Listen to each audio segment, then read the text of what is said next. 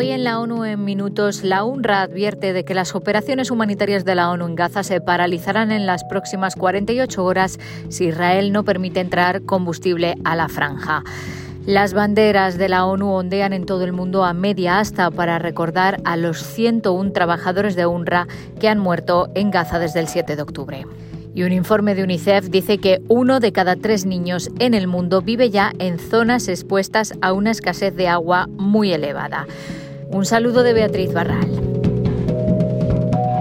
Las operaciones humanitarias en Gaza se paralizarán en las próximas 48 horas, ya que no se permite la entrada de combustible y la UNRWA ha agotado el depósito del que se ha surtido en las últimas semanas. Israel no ha permitido entrar combustible en Gaza desde el 7 de octubre. Durante las últimas tres semanas y tras una estrecha coordinación con el gobierno israelí, UNRWA ha podido acceder a un depósito situado en la frontera con Egipto.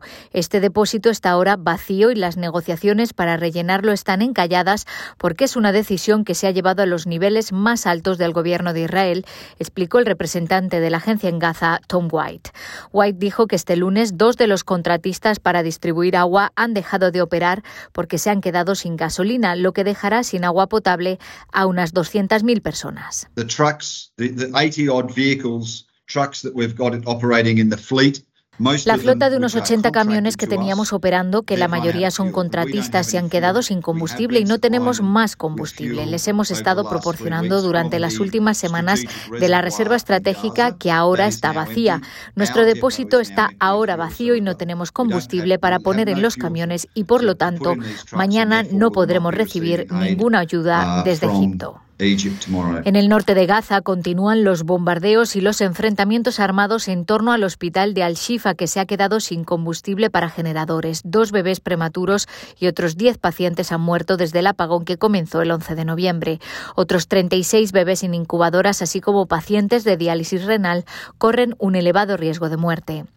El director de la Organización Mundial de la Salud dijo que el hospital ya no funciona como tal. El mundo no puede permanecer en silencio mientras los hospitales se convierten en escenarios de muerte, devastación y desesperación, sostuvo el doctor Tedros pidiendo un alto el fuego. El 12 de noviembre, la Media Luna Roja Palestina anunció que el hospital de Al-Quds de la ciudad de Gaza también dejó de funcionar debido al agotamiento del combustible.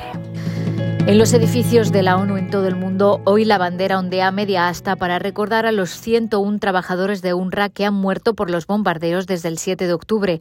Es la cifra más alta de trabajadores muertos en un conflicto en los 78 años de historia de la organización. Los empleados fallecidos trabajaban proporcionando ayuda a los 2,2 millones de habitantes de Gaza. Entre ellos había directores de escuela, profesores, médicos, ingenieros, guardias y personal de apoyo. Muchos murieron junto a sus familiares. Personal de la ONU en todo el mundo guardó hoy también un minuto de silencio en su memoria. Este domingo, una residencia en Rafa para personal internacional de la UNRWA recibió tres impactos directos de los bombardeos israelíes desde barcos. El edificio sufrió importantes daños. El personal internacional de la ONU había abandonado el edificio 90 minutos antes del ataque. La ONU había comunicado varias veces a las partes la localización de la residencia. Este fin de semana también la oficina del PNUD y la ONU en Gaza fue bombardeada con muertos y heridos entre los que se refugiaban en el complejo. El personal había desalojado el edificio a principios de octubre, pero cientos de personas se refugiaban allí. Según los informes, los bombardeos han causado un número considerable de muertos y heridos. Uno de cada tres niños en el mundo, 739 millones, vive ya en zonas expuestas a una escasez de agua elevada o muy elevada y el cambio climático amenaza con empeorar todavía más esta situación. Según un nuevo informe de UNICEF, en América Latina y el Caribe la proporción es de uno de cada seis niños, 27,5 millones. Más allá de pasar sed, un menor acceso al agua también significa peores condiciones de higiene, salud y de vida. Es una de las principales causas de muerte entre niños menores de 5 años por enfermedades prevenibles.